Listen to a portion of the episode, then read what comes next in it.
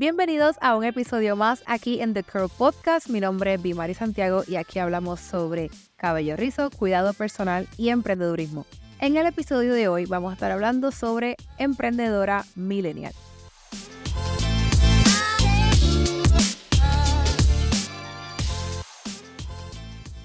Bueno, este episodio eh, quizás es un poquito más relajado, eh, no, no va necesariamente con una línea en específico, no te estoy enseñando un tip práctico, no te estoy enseñando quizás algo sobre un producto, sino que vengo a conversar tal vez un poquito contigo sobre mi experiencia, eh, cositas que yo pienso desde mi perspectiva de lo que he visto, de lo que he vivido, etc.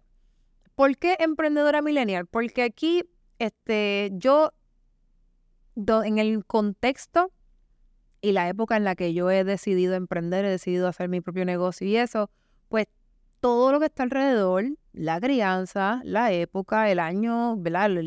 la generación en la cual uno se desenvuelve, pues tiene ese impacto en cómo uno hace, qué uno, qué uno hace, cómo hace las cosas, las decisiones que uno toma y demás. ¿Por qué, ¿Por qué llamar este episodio de esa manera? Pues bueno, em, hoy día nos guste, lo aceptemos o no, eh, de los mayores millennials, o sea, de la generación millennial, los mayores millennials tienen alrededor hoy día casi 39, casi 40 años. Y los menores tienen entre 28 y 29 por ahí. So, digamos que esa generación que habla, ha dado tanto de qué hablar son los adultos de hoy día. Son las personas que están trabajando por ahí, que están emprendiendo, que tienen negocio, que son padres, ¿ok? Y aunque habemos muchos que todavía no tenemos todas esas cosas hechas, pero igual somos los adultos que estamos pues llevando nuestro país hoy día. Aunque hay personas que sí son mayores que nosotros y todavía trabajan, y también hay gente aún más joven y también trabajan, pero digamos que, que ese medio, ¿verdad? De, de esas personas somos nosotros. Y nuestra economía, cómo hacemos las cosas, están altamente influenciadas por cómo nos criamos, el contexto en el que nos criamos y cómo está nuestro país, nuestras economías y todo en, en la actualidad. ¿Y por qué nace este tema? Pues mira, porque yo también tengo contacto no solamente con otros colegas y otras personas de mi edad que también están emprendiendo, que han decidido emprender o que son pues, asalariados o lo que sea, pero también tengo contacto con personas aún más jóvenes que se están levantando ahora. Yo ya he llegado a un nivel o a una edad donde yo puedo comparar quizás cómo eran mis padres, cómo es mi generación y cómo es la generación que se está levantando. Entonces, al tener el contacto, ¿verdad? Poder como que comparar uno se da cuenta mucho de, de cómo es uno. Porque cuando, qué sé yo, cuando uno es jovencito, adolescente o lo que sea, pues uno solamente tiene como que, pues, tus padres y tus pares, la gente que es igual que tú. Pero ya también al ver una generación levantándose, ahí es donde uno puede comparar y puede ver, pues, los pros, los contras, qué tenemos bueno, qué no tenemos tan bueno. Y básicamente de eso también yo te quiero hablar. Yo hice unas anotaciones solamente como para dejarme llevar un poquito de lo que te quiero compartir pero realmente es algo bien relajado.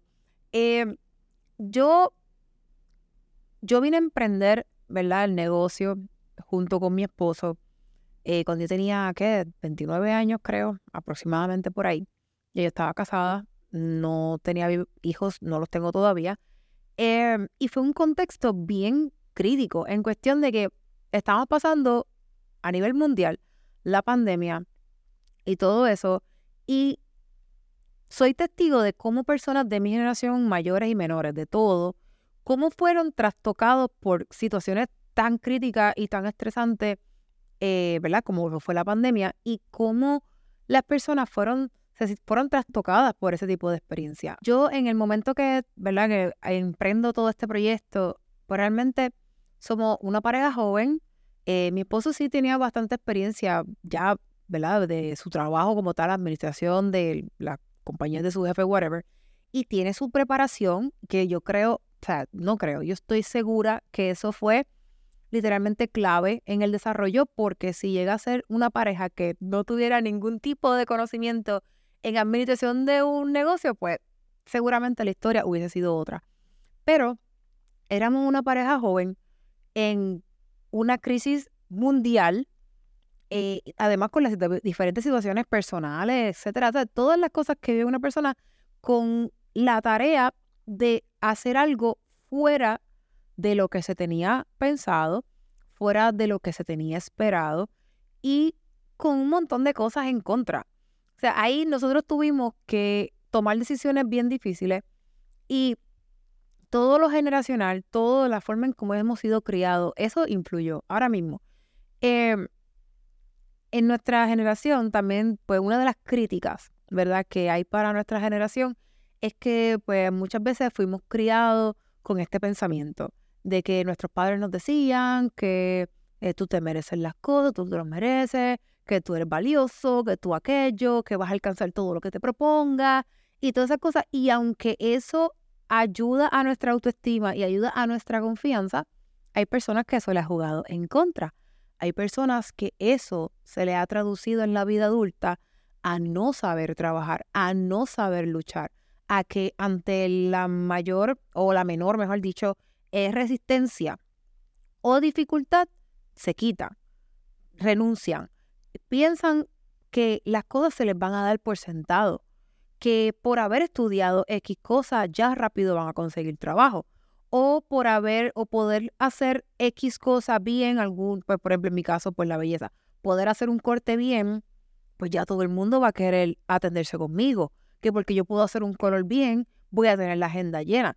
Y cuando nos enfrentamos, cuando muchas de las personas de mi generación se han enfrentado a la realidad del mundo laboral, a la realidad del mundo eh, de relaciones en cuestiones de verdad, de ya sea laboral o sentimental, lo que sea, cuando se enfrentan a la realidad, es un choque.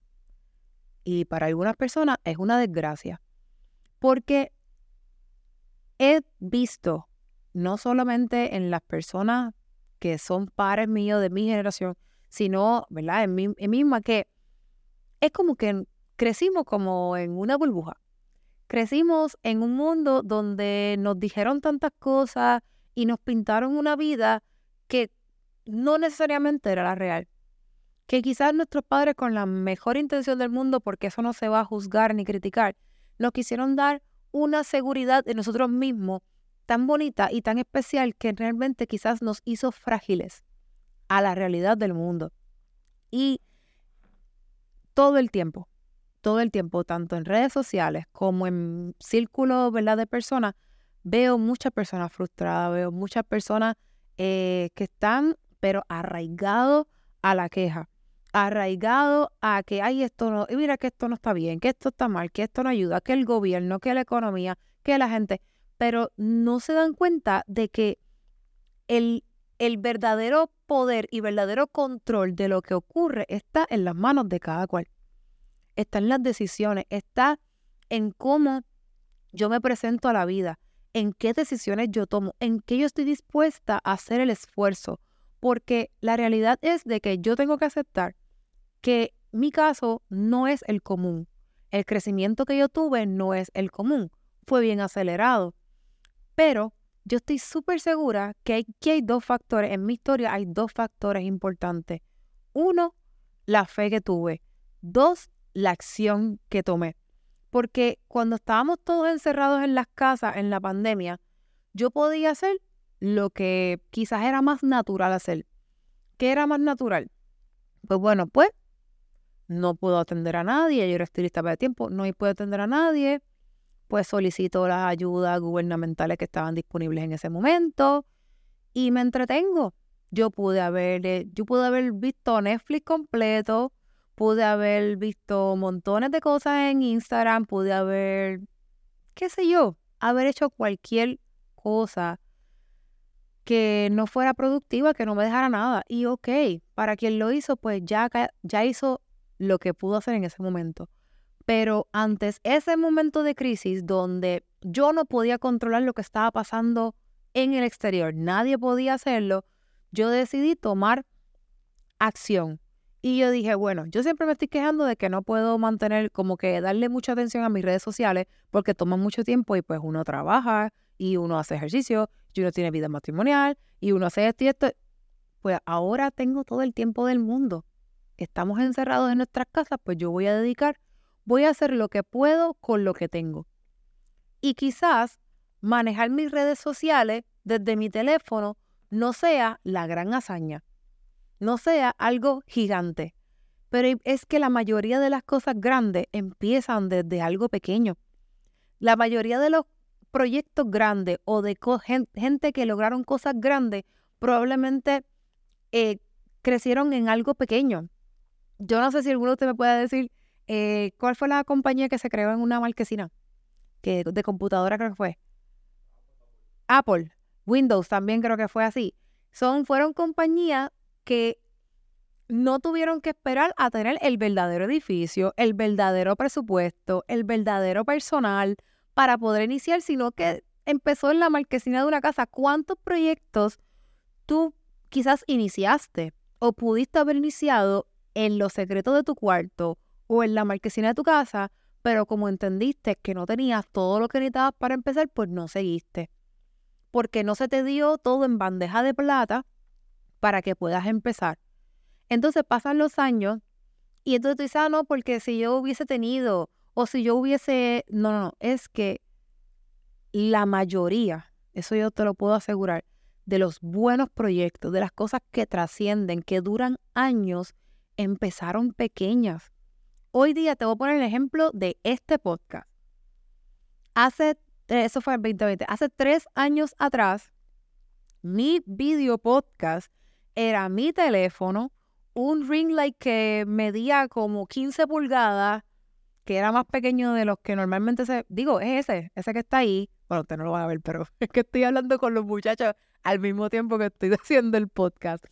Este, con el ring light que uno pequeñito que tengo, mi teléfono, y yo tenía una silla alta que era de maquillaje, de estas que son como de estudio, que uno, que quedan al nivel, y ese era mi, oye, mi iluminación. No eran luces, no eran estos equipos caros. Mi iluminación era la luz que entraba por el ventanal de mi apartamento. Y si, y esos videos todavía están en, Instagram. Y con la, con la puerta abierta, porque en casa no hay aire acondicionado en la sala. Y a veces tú veías el vecino pasando. Y ese era mi video podcast. Y a veces de momento mi perro salía ladrando y tenía que callarme en lo que dejar la chiripiolca que le daba. Pues, ¿verdad? Y seguimos. ¿Cómo eso, con poca producción, nada de costoso, el mismo teléfono que utilizaba para llamar, para texto, para lo que sea, era mi cámara y mi todo, un ring light para aguantar el teléfono porque la luz no la usaba, usaba la luz de afuera. So que yo tenía este horario. Yo tenía que grabar en cuando haya luz afuera porque ya si era de noche no podía grabar absolutamente nada. Así que esto empezó hoy día, hoy día no es así, Hoy día, The Crow Podcast es una producción. Hay cámara, hay una, hay una compañía que se dedica a venir aquí, a grabar esto, tienen su equipo, tienen sus cámaras. A veces la gente me pregunta, que, ay, ¿qué cámara tú usas para grabarte? Y yo, momento, este, no es que yo realmente tengo unas personas que me producen el, el podcast. O sea, yo no, no invertí en nada de, o sea, este micrófono no es mío, nada. Así que esto no empezó así. El The Crow Podcast quizás inició en diciembre eh, del año pasado, pero el, lo que vino antes, ¿verdad? El precedente de eso fue yo en mi casa en el 2020, en medio de la pandemia, con un teléfono, con me, logré comprar un micrófono de esto, una balita, por Amazon y así empezamos. ¿Y qué resultó eso? Miles de seguidores nuevos ¿Qué resultó eso? De que yo no tener casi clientela en el salón de belleza cuando salimos de pandemia o cuando estábamos, bueno, cuando empezamos a atender luego de la pandemia, tenía una lista de espera, personas que se querían atender conmigo, de aproximadamente 80 personas. 80 personas que se convencieron de atenderse conmigo por lo que yo hacía a través de mi teléfono porque ya no estaban viendo resultados, ya no estaban viendo gente que yo estaba haciendo, no estaban viendo clientes. Ellas se convencieron con lo que yo dije. Oye, de que en aquel tiempo yo tenía unas habilidades que son sumamente inferiores a las que tenga hoy, pues claro, porque uno va creciendo. Pero el detalle es de que si en ese momento yo me hubiese dejado llevar por lo que estaba pasando o por lo que sea, o por la misma mentalidad que, oye, que nos sabotea. Porque uno dice, ay, pero mira cómo estamos, estamos encerrados y yo no sé qué, que yo, pues cuando volvamos a trabajar, pues yo le meto a la red. Cuando volvamos a trabajar es que vuelves a trabajar y no lo hace. Ah, cuando, cuando pase, cuando no. Si lo que tú tienes hoy es tu teléfono, sea un iPhone, sea un Samsung, sea un lo que sea, y eso es lo que tú tienes hoy, usa eso. Usa lo que tienes. Porque eventualmente, cuando eso, cuando todo tu proyecto empiece a fluir y empieza a entrar dinero, empieza a entrar finanza y todo eso, tú vas a poder mejorar tu calidad, vas a poder mejorar esto, vas a poder mejorar aquello. Las personas que me siguen desde un tiempito para acá, antes de todo ese tiempo de pandemia para acá, o desde el salón para acá, pues ven el salón, ven la grandeza, ven los cientos de personas que uno atiende, ven el equipo, eh, me refiero a las personas que trabajan con nosotros, que está creciendo. Hay personas que pasan por aquí, saben que estamos, aunque no sean clientes, y ven, mira, que están en este lugar, que mira que hay un centro comercial, que si yo no sé qué, y ven todo lo grande pero desconocen el trasfondo de dónde viene. Y el detalle es de que emprendas o no, porque esto no es solamente para personas que quieren tener un negocio, es para cualquier persona, porque este, el em, eh, emprender es, yo creo que eso es algo de la vida, ya sea que lo uses para trabajo, para cuestiones laborales o para lo que sea, pero todo el tiempo somos, somos emprendedores. Porque tú estás emprendiendo en tu vida. Tú al vivir emprendes en tu vida. Así que tú tengas negocio o no, tienes que saber de que la vida siempre va a haber dificultades, siempre van a haber situaciones adversas, siempre va a haber resistencia. Pero todo lo que va a hacer la diferencia aquí es cómo tú reaccionas a eso cómo tú vas a ser. Si tú vas a ser una persona que de la primera te vas a quejar o de las muchas, porque van a venir muchas, solamente vas a recurrir a la queja, pues mira, honestamente, con queja, a base de queja, yo no abrí este negocio. A base de quejas, no gané clientela. Yo no, no, yo no me senté un día a quejarme, no, porque esto que yo que si en este país, que si lo, la, la, la, y de momento, ¡pum! hay una, una llave de un salón para que lo haga. Eso no fue así. Fue con esfuerzo, fue con fe, fue con trabajo. Puedo recordarme de un momento dado, eh, me acuerdo que dos semanas, creo, después de haber abierto este salón, hubo una situación con la electricidad en todo el mall, se dañó, explotó yo no sé qué de la subestación del mall, se quedó el mall completo sin luz por una semana completa. Y yo pude haber dicho, oye, yo pude haber dicho, pues no, yo no voy a atender gente, voy a cerrar, porque pues, porque si luma, porque sí, qué sé yo. Yo pude haber hecho eso, como ha hecho mucha gente. Pero eso fue un 3 de julio, me acuerdo. Y mi esposo y yo estábamos teniendo un día juntos, que si fuimos a pasear, que si fuimos yo no sé dónde, pero supimos que había esta situación y dijimos, bueno, eh, bueno, no ha llegado la luz, ¿qué vamos a hacer? Ese día tuvimos que comprar una plantita, compramos abanico, compramos rilla. Yo compré como tres rillas y ya casi ni lo uso. Pero bueno, compramos esto, aquello, se le dijo a las clientes, se le dijo a las muchachas, mira, vengan cómodas, quizás no podemos usar manga larga porque no hay aire acondicionado, vamos a atender como sea. Y pasamos una semana completa sacando la planta ahí al frente, prendiéndola, gracias a Dios que mi esposo la compró ahí, eh, como yo diría, a prueba de morones. de que literalmente con un botoncito ahí prendía rápido. O sea, gracias a Dios porque era yo la que iba a tener que bregar con eso. Este, so, pasamos una semana yo sacando el verdadero plantón, porque era gigante, afuera, prendiéndola, viendo el nivel de la gasolina, buscando gasolina, echándole gasolina, yo con las manos llenas de gasolina, las muchachas quizás con ropa cómoda, lo que sea, a veces sudando, los clientes la pasaban bastante bien porque como están tranquilitos, pues tú sabes, que si con el abanico, que si uno cortando el cabello y el, y el cabello sale, o sea, como que moviéndose porque los abanicos están prendidos. O sea, era un papelón. Era la situación más incómoda. Fue frustrante. Para mí era demasiado estresante porque era algo que estaba fuera de mi control. Era estresante para mi esposo, quizás mucho más porque él está en su trabajo, él quisiera poder hacer otras cosas, poder suplirme otras comodidades, pero no se podía porque eso no estaba en nuestras manos. Ahora, ¿qué aprendimos de eso? A que cuando tú decides hacer algo con tu vida, hacer algo laboral con tu vida, lo que sea, quien es el responsable eres tú independientemente de que las condiciones exteriores se presten o no, el que tiene la decisión y la acción, el poder de accionar, eres tú. De que siempre va a haber una salida, siempre va a haber opciones. De que tú tienes la responsabilidad de hacer correr tu proyecto. De que no dependas tú de que si el gobierno, que si Luma, que si la economía, que si yo no sé quién, no, eres tú el que tiene que resolver de que si tú estás poniéndole de verdad el corazón a tu proyecto, tú vas a buscar la manera de cómo hacer que funcione. Y si tienes que comprarte una planta, lo vas a hacer. Y si tienes que ahorrar dinero para ponerle una, ¿verdad? un generador eléctrico grande al salón o a, a tu negocio, que lo vas a hacer porque eso es prioridad. Porque eso es otra cosa.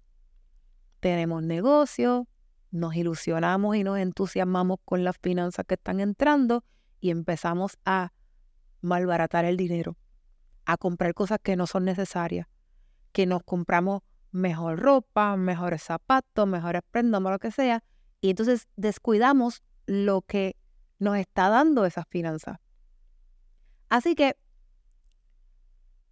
que comprarse lo que sea es malo, mira, no, porque si uno trabaja también es para lucir bien, para comer bien y para todas esas cosas, pero hay prioridades hay prioridades.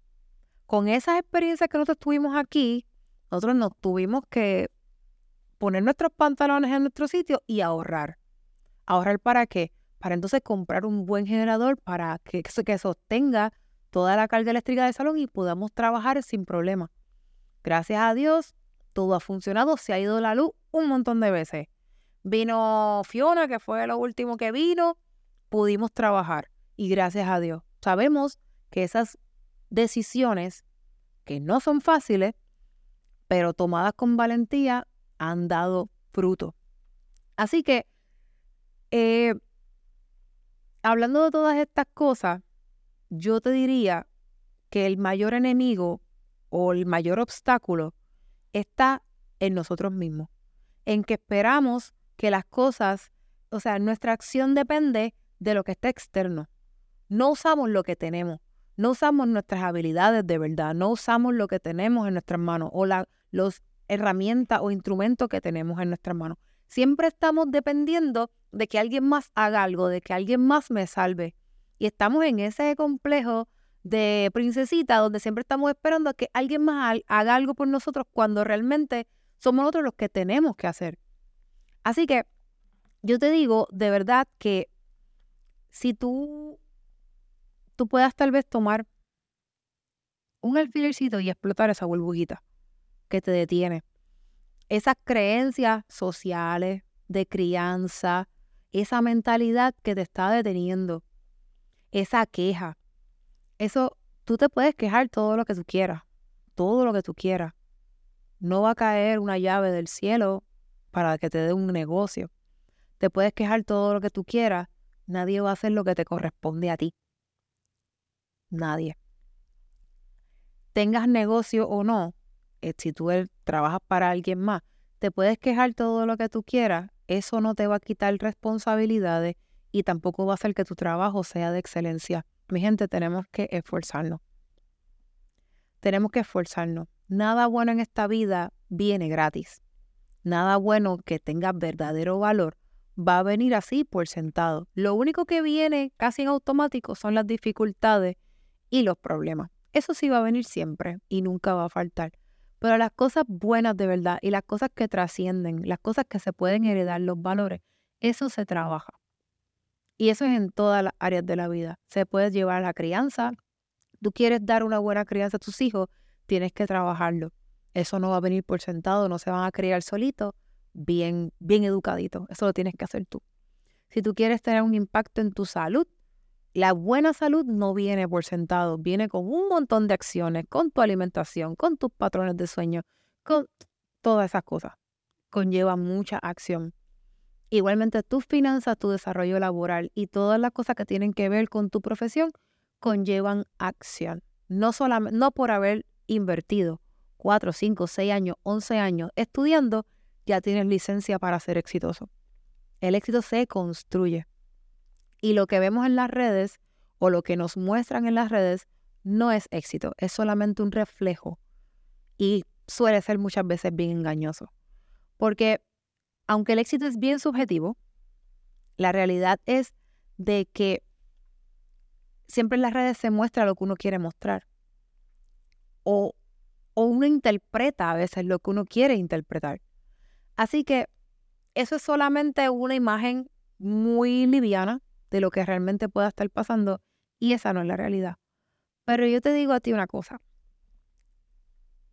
Siempre va a haber momentos de desánimo, siempre va a haber en algún momento que no nos vamos a sentir con las fuerzas de hacer, de accionar y de todo eso, porque oye, Vilmar y Santiago no se levanta todos los días de la vida de que vamos a emprender, vamos a luchar, vamos a donar chavo, vamos a impactar vida.